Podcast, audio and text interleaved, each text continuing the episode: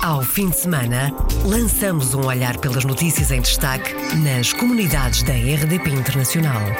As reportagens, os protagonistas e os acontecimentos na revista da semana. Edição de Paula Machado. Olá, bem-vindos à revista da semana da RDP Internacional. É uma luz verde para os portugueses no estrangeiro. Foi aprovado o direito de opção, o voto por correspondência ou presencial nas eleições legislativas.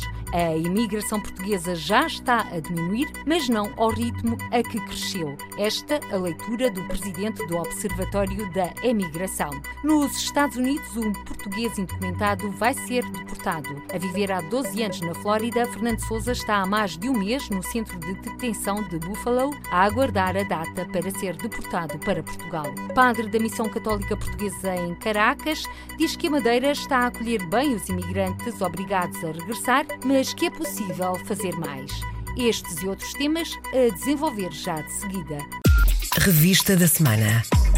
Os portugueses residentes no estrangeiro podem optar pelo voto presencial ou por correspondência nas eleições legislativas. A possibilidade foi aprovada na terça-feira pelo Grupo de Trabalho para a Alteração das Leis Eleitorais, que funciona no âmbito da Comissão Parlamentar de Assuntos Constitucionais. A opção entre o voto por correspondência, definido por princípio, ou presencialmente em instalações consulares, expressa essa preferência pelo cidadão, deriva de um projeto de de lei do PSD, mas não só, explica o deputado social-democrata José Cesário. Consagração das pessoas poderem optar entre o voto presencial e o voto por correspondência, bem como com outras coisas. Foi, por exemplo, consagrada também o direito dos binacionais se candidatarem a deputados pelos círculos por onde têm a segunda nacionalidade, que era uma restrição que existia e que era inaceitável. Foi também aprovada a possibilidade de haver mesas de voto nos consulados honorários que têm competências em matéria de recenseamento eleitoral. O PCP sempre defendeu o voto presencial, lembra o deputado comunista António Felipe. O PCP sempre defendeu que a forma mais segura de exercer o direito de voto em qualquer circunstância é o voto presencial e, portanto, desde que se salvaguarde que ninguém pode votar duas vezes, ou seja, que não pode votar presencialmente e depois votar por correspondência, Uh, e, e, isso foram uh, adotados mecanismos para que isso não aconteça e, portanto, a pessoa poderá optar, se quiser, uh, no, no, nas eleições legislativas, em que a forma até agora de votar no estrangeiro era por correspondência, passa a haver a possibilidade de poder votar presencialmente. Aprovada por unanimidade foi a consagração da gratuitidade do voto por correspondência proposta pelo Bloco de Esquerda. Uma vitória para os portugueses residentes no estrangeiro, sublinha a deputada bloquista Sandra Cunha. É uma pequena, grande vitória, na verdade, porque de facto é garantir o tratamento igual e a igualdade de acesso a um direito que é um direito que assiste a todos os portugueses e que deve assistir das mesmas condições, independentemente desses portugueses residirem em Portugal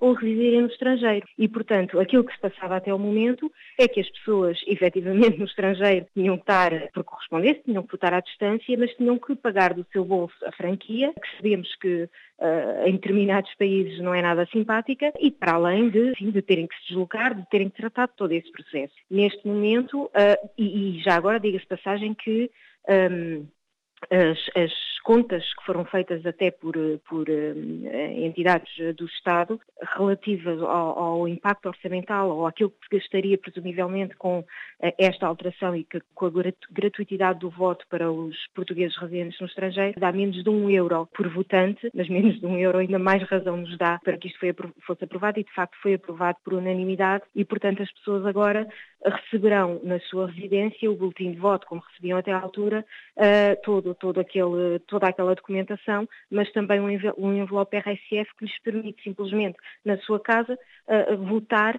e, e, depois colocar num marco do correio, enfim, num sítio qualquer, sem terem que pagar a franquia e, e, portanto isto é uma, uma grande vitória. Por seu turno, o social-democrata José Cesário recorda questões importantes que não foram aprovadas, desde logo a uniformização do voto para as diferentes eleições. Houve coisas que ficaram por aprovar, porém, que são muito importantes Tás também. como? A nossa, a nossa proposta de uniformização do modelo eleitoral para todos os atos, quer as eleições eh, para a Assembleia da República, quer as eleições presidenciais, quer as eleições para o Parlamento Europeu. Essa uniformização não ficou consagrada, bem como aquilo que nós pretendíamos ficasse desde já expressa na lei a realização de uma experiência de voto eletrónico já no próximo ato eleitoral. Quanto ao recenseamento automático aprovado por este grupo de trabalho a 24 de abril, António Filipe, do Partido Comunista, destaca que ficou consagrado que os cidadãos podem recusar o registro. PCP, até por razões constitucionais, consta do, do texto que vai ser proposto à Comissão. Portanto, o cidadão não tem que se preocupar, a partir do momento em que eh, tira o seu cartão de cidadão, fica automaticamente recenseado, mas nesse momento ele lhe dá a possibilidade de optar, ou seja, ele- se ele não pretender ficar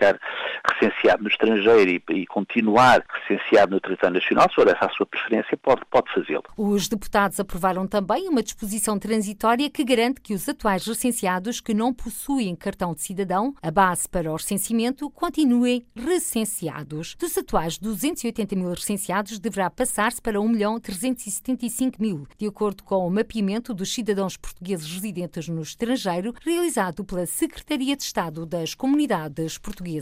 A emigração portuguesa já está a diminuir, mas não ao ritmo a que cresceu. Esta a leitura do presidente do Observatório da Emigração. Nós estamos numa fase já de menor crescimento da imigração, o que não significa que não haja diferenças entre os países de destino. Há países para onde, em contracorrente, a imigração até está a aumentar, é o caso de Espanha, é o caso também da Holanda, mas estamos numa fase já de retração da grande imigração, está a diminuir muito mais lentamente do que aquilo que cresceu, e a razão para isso é simples. Com a grande imigração nos anos 2011, 12, 13, foram abertos novos canais de informação, foram criadas redes em Portugal que são atraídos pelas condições de vida e de remuneração melhores que podem encontrar noutros países da Europa. Observatório da Imigração, que está ainda a receber dados referentes ao ano passado e, com base no relatório de 2016, foram 100 mil os portugueses que partiram, menos 10 mil que em 2015. Espanha continua a ser um dos países de destino. Recordo que dados revelados pelo Observatório da Imigração, referentes a 2017, revelam que a imigração portuguesa cresceu pelo quarto ano consecutivo para o país vizinho, que é agora a grande incógnita, explica Rui Pena Pires. A grande incógnita é saber o que é que vai acontecer com a imigração para a Espanha, porque deu-se uma queda brutal da imigração na altura da crise que se prolongou até há três anos. Porque a Espanha foi também muito afetada pela mesma crise que nos afetou a nós. Está a crescer neste momento para a Espanha pela mesma razão, porque a outra está a diminuir. Enquanto que nós com a Alemanha ou com a França andamos em contraciclo, é? nós estávamos em crise entre 2011 para a frente, quando esses países já estavam a crescer, com a Espanha não. A nossa crise vai a par da espanhola e a saída da crise também se faz a par da espanhola. E portanto é provável que a imigração da Espanha venha a crescer muito, mais do que está a crescer agora, e se isso acontecer, poderá haver eh, aqui uma novidade importante. Já quanto ao regresso de português, o presidente do Observatório da Imigração diz que há sempre uma grande expectativa, mas os dados revelam que há uma minoria que vem para Portugal, mas a maioria não regressa. Há uma pequena percentagem que regressa, mas a maioria não está, está fixada no destino. É provável que alguns regressem daqui a uns anos, que outros regressem na reforma. Eu penso que há, por regra, uma expectativa desajustada em relação aos regressos. Eu acho que houve na história portuguesa recente um episódio que ilustra bem até onde pode levar essa expectativa sempre exagerada nos regressos. Em 1975, quando foi criado o IARN, que ficou conhecido na história como um Instituto de Apoio aos Retornados, ele foi criado não para apoiar os retornados das colónias, porque existiriam poucos dias na altura, mas para apoiar os imigrantes portugueses que iam regressar de França e Alemanha às centenas de milhares, como se esperava também na altura. Claro que o que aconteceu foi tudo ao contrário. Regressaram alguns imigrantes de França e da Alemanha, mas foram poucos, e o que regressaram foi muitos dos portugueses que viviam nas colónias. Portanto, sempre uma expectativa excessiva no retorno. E Rui Pena Pires explica alguns fatores determinantes para que o regresso fique aquém das expectativas. Primeiro dos quais é o nascimento de filhos no estrangeiro, o segundo, que é fatal, é a ida dos filhos para a escola. São fenómenos que praticamente anulam muitas das vontades, mesmo quando elas existem, de regresso. O retorno Hoje até pode ser mais improvável do que no passado, porque hoje com as possibilidades de comunicação e de viagens de curta duração mais baratas que existem, no passado não existiam, não permitem uma ligação com Portugal que, se a pessoa para o regresso, é um pouco adiada pela possibilidade de manter um contacto mais permanente com Portugal. Professor Rui Pena Pires, presidente do Observatório da Imigração, em declarações à RDP Internacional sobre as tendências da imigração portuguesa. Um tema, aliás, que esteve em foco na quarta-feira no 10 Congresso de Sociologia que decorreu na Covilhã. Por cá, Santa Maria da Feira quer atrair lusodescendentes do Brasil e da Venezuela ou mesmo cidadãos desses países. O Conselho precisa de mão de obra e de sangue novo e tem um gabinete de apoio ao emigrante e imigrante. Pedro Saguerra. Tudo o que for possível será feito, menos burocracia. Palavra de ordem, lusodescendentes residentes no Brasil e na Venezuela a viver, estudar, trabalhar envelhecer no Conselho é o lema. A Câmara Municipal de Santa Maria da Feira quer aproveitar a grave crise que estes dois países atravessam, daí o apoio garantido a quem quiser vir para a região, como avança o autarca Emílio Souza. Primeiro, a obtenção de documentos, legalização. Depois, no contrato de trabalho e depois na habitação, que é uma componente também muito difícil no nosso território atualmente. Mas o incentivo, o apoio essencial será no apoio técnico na obtenção de documentação e no apoio na procura de trabalho para aqueles que queiram eventualmente ir trabalhar. Com uma taxa de desemprego que ronda os 5%, o Conselho já tem setores onde há falta de mão de obra. Esta é mais uma oportunidade para atrair gente nova para a região. Na área da, da restauração e hotelaria restauração, na área da construção civil, a área da metalomecânica começa até a ser, de certa forma, crítica, porque há muita dificuldade de recrutamento, e na área das tecnologias de informação e comunicação, que uh, há muita procura na área de software, de engenharia informática, portanto, são setores que hoje já carecem de mão de obra. Portanto, há aqui oportunidades para se recrutar mão de obra especializada ou até mão de obra para trabalhar, porque de facto nós temos que começar a pensar nisso face ao nosso envelhecimento e ao crescimento que o país tem tido. E se o país não conseguir atrair mão de obra, não há economia que resista ao envelhecimento da população e à falta de sangue jovem, que é aquilo faz crescer uma economia. De partida para o Brasil, Emílio Souza, o Presidente da Câmara Municipal de Santa Maria da Feira, vai agora promover o seu Conselho. No dia 13, na Câmara de Comércio Portuguesa, eh, já com mais de 100 pessoas inscritas, irei fazer uma promoção do, do território com as oportunidades de investimento, as oportunidades para quem quiser vir cá para viver, ou trabalhar, ou estudar. Atrair mão de obra qualificada e aumentar o número de habitantes fixos oriundos do Brasil e da Venezuela é a nova aposta da Câmara Municipal de Santa Maria da Feira. Santa Maria da Feira a piscar o olho aos lusodescendentes do Brasil e da Venezuela. Nos Estados Unidos, português indocumentado vai ser deportado. A viver há 12 anos na Flórida, Fernando Souza está há mais de um mês no centro de detenção de Buffalo a aguardar a data para ser deportado para Portugal. Foi na quarta-feira manchete do Luso-Americano e que nos é aqui contada pelo jornalista Luís Pires. O erro no GPS que levou um português indocumentado no nos Estados Unidos, à fronteira americana em Buffalo, onde foi preso. Este português espera há um mês pela deportação. Saiu de New Hampshire com um amigo em direção ao Michigan, mas o GPS levou direitinho à fronteira. A polícia não esteve com meias medidas, deu-lhe voz de prisão. Ao mês que está detido. Segundo o consulado português de Nova Iorque, os meios de comunicação não têm direito à informação. Ao perguntar à cônsul-geral por e-mail como estava a situação do português e da mulher, se necessitavam de apoio, a senhora respondeu apenas apenas que tudo está a ser feito como calculado. Só que a vida de um português vale mais do que nove palavras. Fernando Souza, 62 anos de idade, natural de Almada e mecânico de profissão, vai ser mesmo deportado, confirmou à RDP Internacional a mulher Maria de Lourdes Souza. Ele já tem tudo preparado para a deportação. Só falta o governo agora comprar o bilhete para ele deportar. Contactadas por mail as autoridades portuguesas nos Estados Unidos, Maria de Lourdes Souza recebeu a resposta de que nada podem fazer.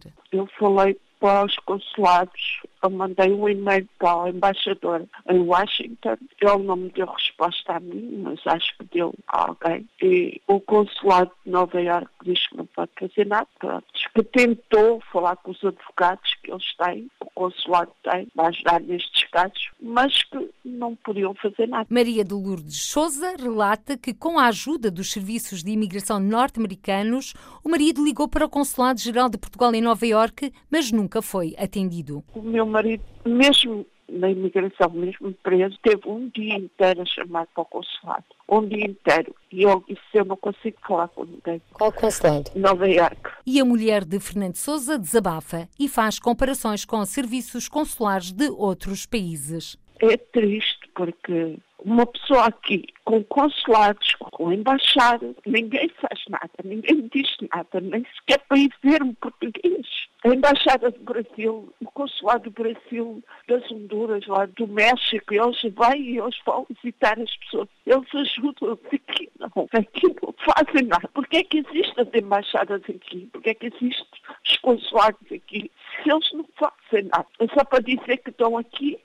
Sobre o facto de viverem há 12 anos nos Estados Unidos e continuarem indocumentados, Maria de Lourdes Souza explicou que por três vezes tentaram a legalização, mas a vida deu outras voltas. Duas, três vezes nós tentámos ver se conseguimos a legalização. Só que os advogados diziam que não havia hipótese, porque eu tenho um filho que nasceu aqui. O problema é que eu, quando fiquei grávida, tive uma gravidez de risco. Então, foi esse o motivo que não vou gente para trás, porque eu fiquei grávida e o médico falou para eu não podia viajar. Então, a gente começamos por ficar aqui, porque eu fiquei porque estava grávida, o meu marido foi me acompanhar e depois, quando o meu Mike nasceu, ele estava bem, mas eu fiquei com problemas também depois do parto. Eu tinha quistes e tive que ser operado e fomos ficando. Também a minha filha teve um acidente aqui e a gente fomos ficando. Com houve hipótese para nós irmos para trás e a gente queria a legalização, mas não havia maneira de conseguir. Maria de Lourdes Souza, em declarações à RDP Internacional sobre a deportação do marido Fernando Souza. Ambos vivem há 12 anos nos Estados Unidos e não estão legalizados. Por um erro do GPS, quando viajava com o amigo Fernando Souza, foi detectado pelos serviços de imigração Está detido em Buffalo e aguarda data para ser deportado para Portugal. O padre da Missão Católica Portuguesa em Caracas considera que a Madeira está a acolher bem os imigrantes obrigados a regressar, mas que é possível fazer mais. Alexandre Mendonça, que está na Madeira para assinalar os 30 anos de sacerdócio, 28 dos quais na Missão Católica Portuguesa em Caracas, diz que em meio século de vida em terras venezuelanas, este é o momento mais difícil para a comunidade portuguesa. Paulo Anastácio. Alexandre Mendonça vive há 51 anos na Venezuela, onde é pároco há 30 e, por ser um homem de fé, acredita que o país de Simão Bolívar vai conseguir sair da pior crise de que tem memória. Não tenho conhecimento, nem sequer em datas anteriores, de uma situação tão difícil como esta, lamentavelmente. Perante as dores de uma comunidade que sofre, tem aconselhado o regresso a Portugal, principalmente aos que têm filhos menores. Aproveitar o momento que agora em Portugal certamente é favorável, porque lamentavelmente a situação da Venezuela nestes momentos não oferece essa possibilidade de poder educar e formar e olhar para um futuro com maior esperança. O responsável pela Missão Católica Portuguesa em Caracas considera que os imigrantes que têm regressado ao nosso país e até mesmo os venezuelanos que aqui têm procurado a paz perdida na terra natal têm sido bem acolhidos, mas o sacerdote pede que esse acolhimento honre um processo de imigração que permitiu a muitos portugueses, madeirenses em particular, tivessem encontrado do outro lado do mar as condições de vida que o país não lhes deu na altura. Uma coisa muito importante que eu peço às autoridades portuguesas é que olhem para os imigrantes que vêm da Venezuela, que a primeira coisa é chamar os venezuelanos e nos honramos de sê-lo também mas escolhem com maior amor, recordando também aquilo que nós recebemos quando, no meu caso, de criança, tivemos que emigrar para a Venezuela. Para estar com a família e com muitos dos amigos que, entretanto, foram obrigados a regressar à Madeira, Alexandre Mendonça veio comemorar na ilha onde nasceu os 30 anos de ordenação sacerdotal. Padre Alexandre Mendonça, há mais de 50 anos na Venezuela, onde é o chefe da Missão Católica Portuguesa.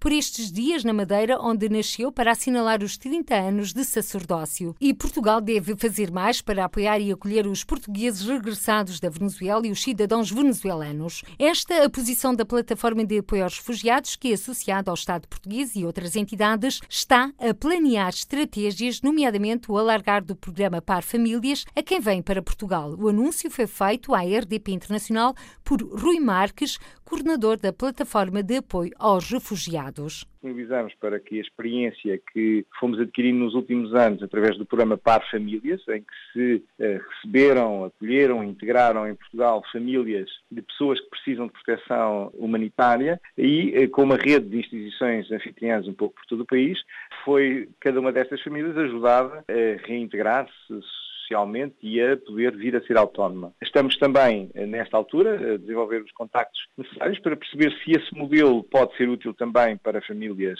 de cidadãos venezuelanos ou também de portugueses imigrantes na Venezuela que, por alguma razão, perderam as raízes e os contactos em Portugal e que necessitam de apoio para o seu regresso e o recomeçar da sua vida aqui. E este modelo de acolhimento de base comunitária com apoio de instituições anfitriãs é um modelo que estamos a trabalhar para que possa eh, acolher também e ser útil para famílias que estão a viver esta crise e que possam ter em Portugal uma oportunidade de recomeçar a sua vida. A criação de uma linha específica para a atribuição de vistos a cidadãos venezuelanos é outra das propostas avançadas por Rui Marques. Nós temos essa proposta muito concreta, que Portugal desenvolvesse um programa piloto de atribuição de determinado número de vistos que permitissem que cidadãos venezuelanos pudessem emigrar para Portugal legalmente e recomeçassem a sua vida, fazendo aqui aquilo que muitos portugueses fizeram na Venezuela, quando nós portugueses tivemos que emigrar, tivemos que ir à procura de trabalho fora de portas, nomeadamente na Venezuela. Tivemos a oportunidade de fazer a nossa integração social e desenvolver o nosso projeto de vida eh, pessoal e profissional. Agora é a nossa vez de ser solidários com os venezuelanos e isso vai, para além de tudo, ao encontro dos objetivos de Portugal, poder acolher uma imigração qualificada, uma, imigração com um potencial forte de integração por proximidade linguística, por proximidade cultural e, portanto, creio que o governo português deveria dar esse passo de um programa piloto de promoção de imigração legal por canais bem estruturados através da emissão destes vistos para cidadãos venezuelanos que queiram emigrar para Portugal. Rui Marques, coordenador da Plataforma de Apoio aos Refugiados, a apresentar à RDP Internacional as propostas para acolher e apoiar os portugueses regressados da Venezuela e venezuelanos em Portugal. Portugueses e venezuelanos que estão a fugir da Venezuela para os países vizinhos que estão a ser apoiados pela Organização dos Estados Ibero-Americanos. O programa Balcões Únicos para as Migrações, aqui explicado pela diretora do escritório em Lisboa da Organização dos Estados Ibero-Americanos, Ana Paula Laborinho. Os balcões únicos para as migrações, em que se procura também eh, criar mecanismos que possam apoiar estes migrantes e que possam, desde a integração nas escolas, desde necessidades, eh, um pouco como os balcões únicos que nós aqui temos, neste caso é para que se possa resolver todos os problemas dos migrantes, muitas vezes numa ótica do seu regresso aos países de origem, porque muitos depois querem regressar aos países de origem e têm dificuldades, mas a questão das migrações também é uma questão transversal que eh, está presente na organização. Ana Paula Laborinho diretora do escritório em Lisboa da Organização de Estados Ibero-Americanos, a convidada na passada quinta-feira do programa Câmara dos Representantes da ERDP Internacional. Vamos agora folhear um estudo e um livro sobre a imigração madeirense para a Venezuela. Foi lançado na Madeira e trata o período 1940 a 1974. O livro resulta do mestrado da luso-ascendente Joseline Nascimento Gomes, que escolheu ficar a viver na Venezuela e fascinou fascinou-se pelo fenómeno que levou tantas famílias a emigrarem para o país. Razões diferentes conforme as décadas. A primeira parte eu faço uma contextualização uh, da imigração portuguesa, portanto a suspensão imigratória, a parte da evolução do tema do, do imigrante,